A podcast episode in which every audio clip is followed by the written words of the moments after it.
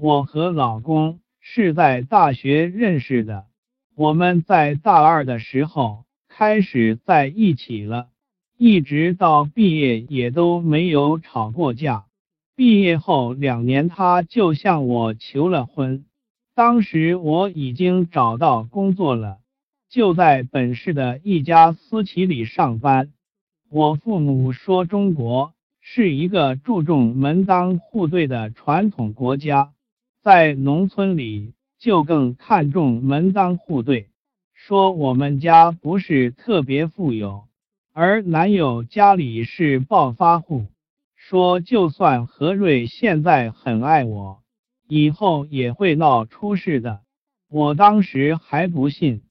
我们订婚的时候，何瑞家里送了三十万彩礼。当然了，这只是订婚的钱。准婆婆说结婚也还会送三十万，本来这是一件值得高兴的事，可是准婆婆的语气就像是我为了他们家的钱一样。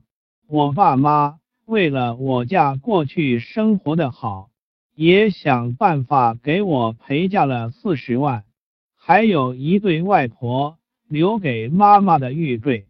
这些对于我们家这样的工薪家庭，已经不是小数目了。看着父母日渐老去的脸庞，我心里真的很愧疚。没有想到真的出事了，而且就在结婚的当天，在婆婆的授意下，何瑞的小表弟居然把我的陪嫁带了出来。